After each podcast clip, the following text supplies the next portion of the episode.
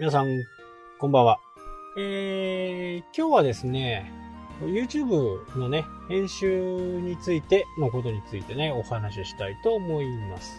えー、その前にですね、まあ、また例のごとくね、ちょっと釣りの話をちゃちゃっとして、それからお話ししようと思いますけど、まあ3週間、なんだかんだって言って通って、自分の中での、今回はね、カラフトマスっていう、それの、メソッドがね、自分の中でスッとこう、落ちて、いや、これでなんとなくこう、イメージが掴んだなっていう風な形でね、帰ってきました。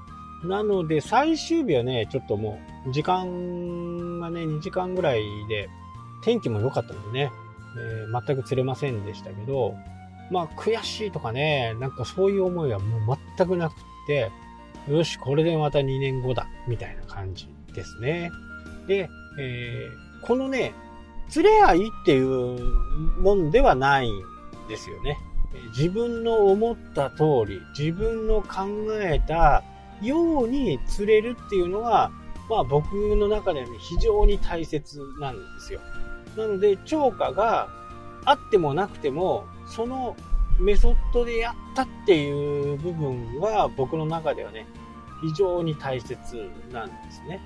で、そのシステムがね、こう、これでいけるだろうっていう風な形で、やった時に、もうポンポンポンポン釣れたわけです。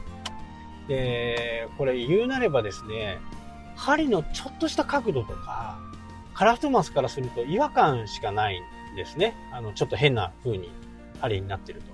まあそういうものにはね、一切振り向かないんですよ。で、魚を見ながらね、えー、釣る釣りのことをサイトフィッシング、まあサイト見るね。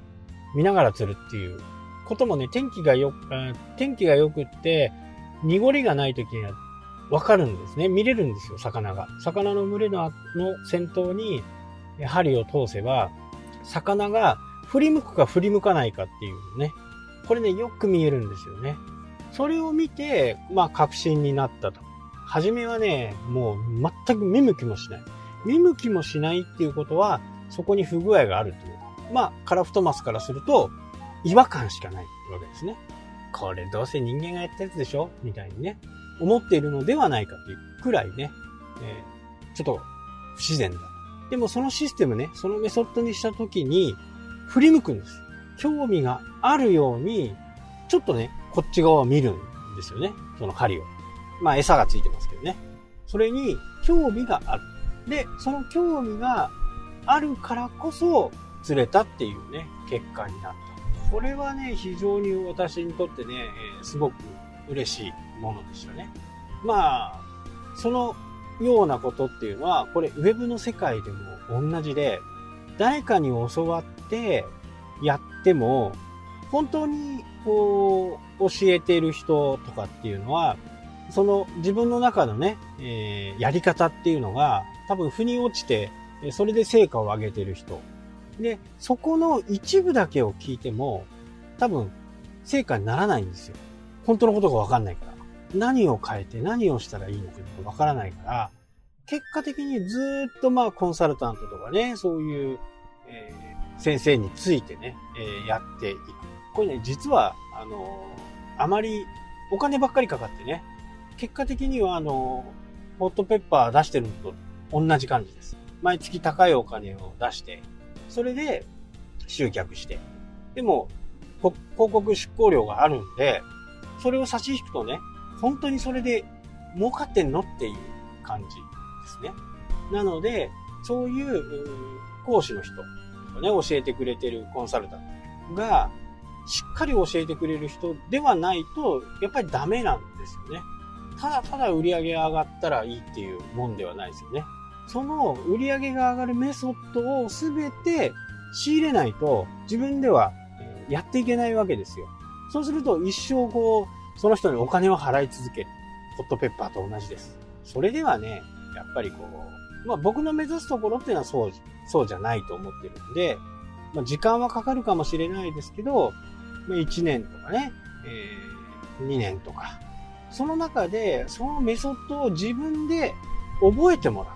これがね、一番、あの、僕がこう、お客さんクライアントさんに求めていること。で、もしかすると僕より成果が上がる。っていうこともね、これはあります。そうなってほしいんですね。で、そういうグループができるとね、情報の共有とか、そういったものができるわけですよ。なので、編集、今日の話はね、YouTube の編集っていう話ですけど、編集とかにこだわっても何の意味もないんです。編集がいいから、その人の動画を見るっていうことはね、もうないんですよね。まあ、それを証明してるのが、メンタリストの DAIGO です。彼は編集全くしてないです。まあ、喋れるから編集しなくても大丈夫なんじゃないみたいなね、え感じって思ってるかもしれないですけど、そうじゃなくって、見てる人は、その人の内容を見てるわけですよね。編集が綺麗で BGM が綺麗に入っているから、その動画をチャンネル登録する。えー、もしくはニコニコにね、えー、会員登録をするわけですよね。多分、その内容が良くなければ、どんなに編集が良くても、どんなに綺麗な映像でも見られませんよね。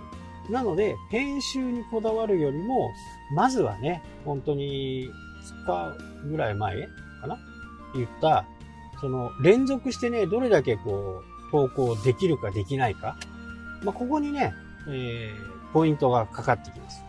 例えば9月からね、えー、取りためて、で、10月、11月ぐらいから30日間投稿してみる。で、9月からですからね。その時に1日2本3本で撮るわけですよ。動画をね。なんか同じ服で、あれかなとかって。それはね、言っちゃうんですよ、もう。この動画はもう3本、今日は3本撮りです。そこをテレビ風にするからおかしくなるんですよね。テレビの概念っていうのはやっぱり捨てた方がいいと思う。YouTube とテレビってもう根本的にね、えー、違いますし、自分の発信したいことを、発言したいことを、まあ、規定を守りながらね、できるわけですから、そうして再生回数がどうだろう、視聴者維持率はどうだろう、どのくらいまで見てくれてるっていうことを自分のスキルにしていく。そうすることでね、自分の、誰にも教わらなくてもね、自分でできるようになるわけですよ。どんどん。そこをね、僕は、こう、最終的には求めている。で、僕自身は、そう、まあ田舎暮らしもね、楽しく過ごしてるんで、あんまりね、仕事仕事をね、えー、メールが来て、メッセージが来てね、これどうなんですかこれどうなんですかあれどうなんですかで、聞かれますけど、多分、そういう人はね、どうなんですかって聞いちゃダメなんですね。